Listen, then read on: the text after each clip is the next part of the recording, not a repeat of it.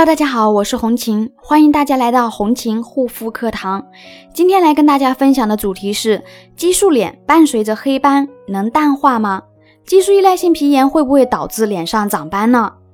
在激素脸修复的三个阶段，过了戒断期和修复期，或者是说到了巩固期之后呢，发现我们的面部之前发红的位置呢，它会变得暗沉，主要暗沉的位置在于颧骨。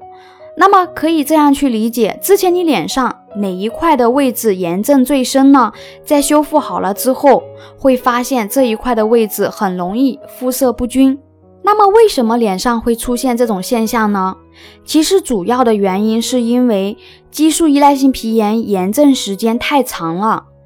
那么长时间的炎症没有得到及时的修复呢，就会形成一大块一大块的斑。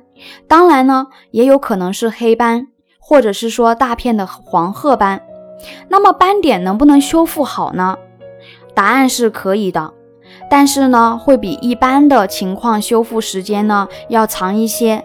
所以激素依赖性皮炎的话呢，一定要及时的采取正确的修复方式，面部的情况才能够得到很好的改善。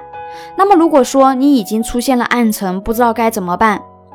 那么有这方面的问题困扰呢，可以加我的微信幺三七幺二八六八四六零，我这里会有方法教你怎么样去改善激素依赖性皮炎造成的色素沉着、黑斑的一个皮肤问题。好了，今天的分享就到这里，感谢大家的收听，我们下一期再见。